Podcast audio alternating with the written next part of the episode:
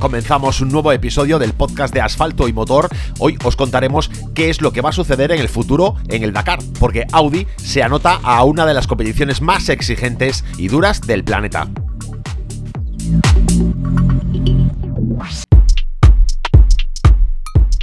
Audi competirá en el Dakar 2022. La profundización de su estrategia de electrificación lleva a Audi al abandono de la DTM y de la Fórmula E para entrar en el Mundial de Resistencia de la FIA y en el Rally Dakar.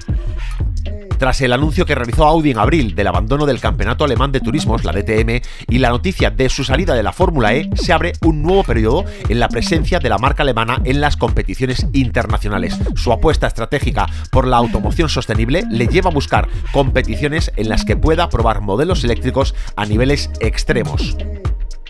La salida de la DTM parece una consecuencia lógica de esa estrategia. En ese momento la información pasaba por su enfoque en la Fórmula E, pero el anuncio de que en 2021 será su última temporada en esta competición fue una auténtica sorpresa. Audi indica que busca participar en competiciones sostenibles para tener en cuenta los deseos de sus clientes y la estrategia futura de la empresa, que se centra claramente en la electrificación y la movilidad sin emisiones de carbono. El anuncio de su entrada en el Dakar es una auténtica bomba, un competidor de nivel que puede hacer frente a los Toyota y a los Mini que dominan la competición en la actualidad. Al Dakar 2022, Audi acudirá con un vehículo eléctrico con batería de alto voltaje que se recargará mientras circula con un motor TFSI de alta eficiencia.